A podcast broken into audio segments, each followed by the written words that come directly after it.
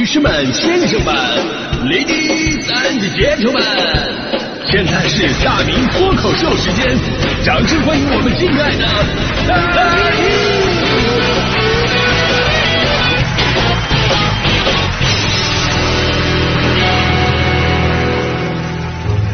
好，欢迎各位来到今天的大明脱口秀，我是大明啊。今天咱们说砍价的话题，朋友们都知道，我呢是个完全不懂砍价的人，心地太善良，总觉得砍价对不起人家。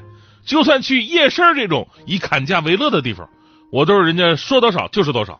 我记得上一次去夜市，还是去大迪他们老家锦州的那个夜市，我发现，哎呦，这个锦州夜市卖东西真便宜，旁边有个卖袜子，还十块钱三双。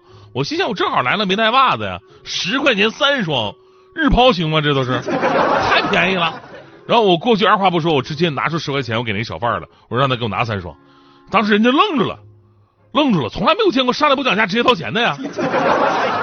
小贩当时都有点慌，你知道吗？哎哥，你你不讲价呀？我说你都这么便宜了，还能讲价呢？哎，那老板那还能再便宜点啊？老板这时候才反应过来，啊啊啊啊，不能便宜了，不能便宜了。我俩反射弧都挺长，你知道吗？所以呢，我是真的不会讲价那种人。这方面不得不说，女生的整体就优于男生。不是有句话说的好吗？再穷的男生买菜也不讲价，再富的女生买菜也能让老板便宜两毛。这就是跟钱没有关系了，是一种生活态度。只不过我想说呀，就是咱们砍价归砍价，请不要为了砍价什么招都用。那天我跟强哥、强嫂俩人出去吃饭。商场里边，强嫂就看中了一件衣服，死活跟人家砍价，各种招都用了，店员都已经退房到最后的底线了，但强嫂一句话直接让店员破防了。强嫂说了，说再便宜点吧，然后看了一眼强哥说：“你看看我老公那样，一看就知道他是没什么钱的。”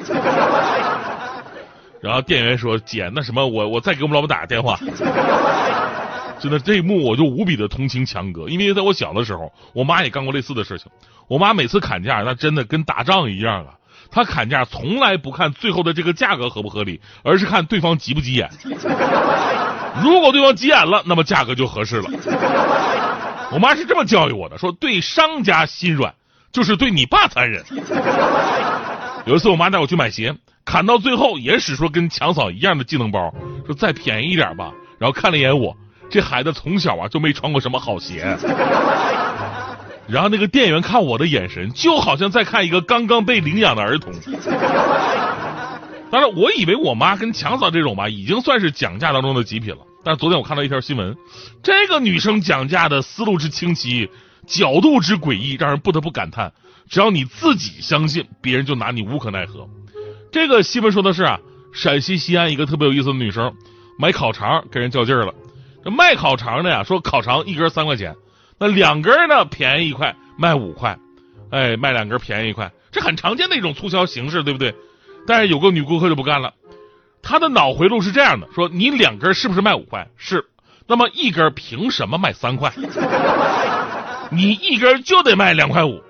卖烤肠说了，我一根卖三块，两根才卖五块。女顾客说，对呀，你两根卖五块，那一根不就是两块五吗？就我感觉吧，这两句话他俩能捯饬说一天，你知道吗？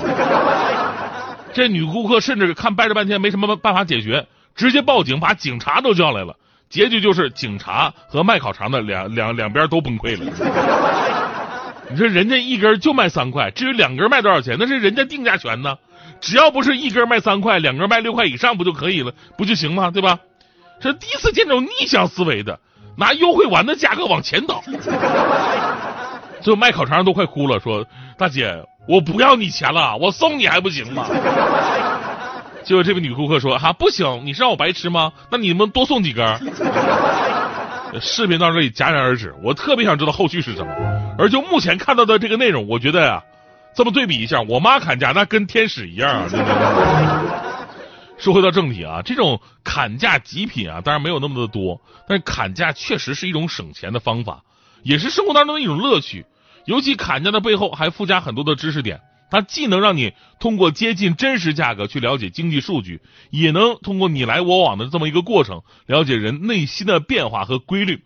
所以接下来呢，咱们就简单的给像我一样不懂砍价的小白们普及一下正确的砍价四大心理学技巧。而那些砍价大神们，你们可以借鉴借鉴啊！毕竟有的时候吧，你们的砍价方式吧，太伤害老公跟孩子了。这四大心理学技巧分别是什么呢？第一是同理心，哎，同理心，不断强调自己很喜欢，但是迫于第三方的淫威，你不敢下手。比方说自己的父母、老婆、孩儿，他们不同意买，你需要更多的理由来说服这些第三方，而这个理由呢，就是更低的价格，对不对？那店家这个时候就会跟你站在同一战线。会情感转移到你的情境当中，然后给你提供更多的理由来说服那些第三方。第二呢是损失赠物，沉没成本，就是你表现出强烈的购买意愿和付款的冲动，让店家以为你已经是到嘴的鸭子了，他在他的脑海当中已经形成了一个交易预期。如果这单不成的话，那就是损失，损失赠物就是可不能让你这煮熟的鸭子给飞了。而在大量的讲解过程当中，店家实际上付出了时间上的沉没成本。由于这种情况，那不理性的就不是消费者了，反而很可能是店家。他们为了不让自己的努力白费，反而会不理性的做出让步的判断。哎，第三呢是锚定效应。锚定效应就是首先提出自己心里的价格，而且不断的强调这个心理价格，让店家的定价基础以你的价格为主，少受到店家锚定价格的干扰。这就要求呢，你对东西本身的判断要对。就比方说，如果你跟着商家的初次报价走，那就完全错了。这个在生活当中特别常见。比方说，你的老公，你的老公是不是干过这种事儿？市场上有一件衣服卖一百七十九，你正寻思着从八十往上砍呢，这时候你老公以砍价达人的姿态，非常自信的出现了，对商家气势十足的说：“一百七卖不卖？” 然后你老公看着你，那个表情就像一条二哈。明明是他拆了家，然后他的样子却像在跟你说：“你看我很厉害吧？” 而第四种心理学技巧叫做门槛效应。门槛效应啊，是一九六六年美国心理学家做过的一个实验，具体内容咱就不说了。就简单来讲啊，就是得寸进尺。就商家让步之后呢，你继续的提出送东西的需求，不断的得寸进尺，一步步蚕食店家的心理价格。而一个人一旦接受了他人的一个微不足道的要求之后，为了避免认知上的不协调，或想给他人以后呃就就是他人前后一致的这么一个印象，就有可能会接受你这个更大的要求。就这种现象啊，就好像登门槛的时候要一级台阶一级台阶的往上登，这样能够更顺利的登上高处。砍价也是这个道理。我来说一个能够印证这个理论的，也是刚刚发生的一个买房子的新闻。呃，浙江杭州有对母女。逛街的时候呢，发现有售楼处的工作人员搁那发传单呢。他们抱着闲着也是闲着，去看看的心态就去了。你知道，女人呢有一通病，就是真没想买，但还是想试探性的砍砍价，玩嘛啊！最开始人家销售是寸步不让啊，这对母女啊看人家不让价，就来了兴致，必须要在砍价的过程当中获得快感，一步步的提要求。结果人家销售一看呀，你这要求提的越来越多，越来越具体，看来你是真想买呀。于是，一步步的开始让步，就这么一步步的让步，让母女二人反倒尴尬了，因为他们来啊就是砍价玩的，你让步了，我不就得签合同了吗？于是这个事儿就陷入到我刚才说的那个门槛效应当中。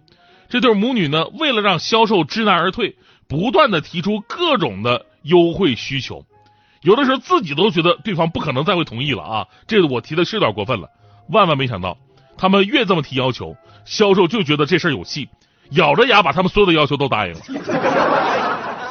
最后的结局发人深省，这个母女谈着谈着把自己谈进去了，最后签了合同还给了定金。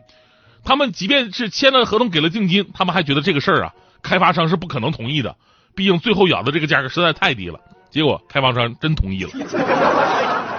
然后就是自己的家人觉得这房子不好，没必要买，但是想退定金已经不可能了，合同已经生效了。所以这事儿我就想问问，现在楼市到底是什么情况？哎呀，好像跟我听说的不太一样呢。哎呀，这个其实刨出新闻事件本身啊，咱就说这种砍价方式正中了砍价心理学的技巧，才一路势如破竹。所以说各位啊，咱们不懂也不会砍价的朋友们，咱们可以按照这种方式，咱们可以不伤自尊的有礼有节的试着砍砍价。啊，当然最后要说啊，这个理论归理论，平时也得经常观摩一下人家砍价能手们的实战技巧。这个你都不用往远走，你就去你们家楼下菜市场就行。市井气息越浓，越是砍价圣地。我最近这阶段发现，我们小区有一个大妈，人家砍价就特别的厉害。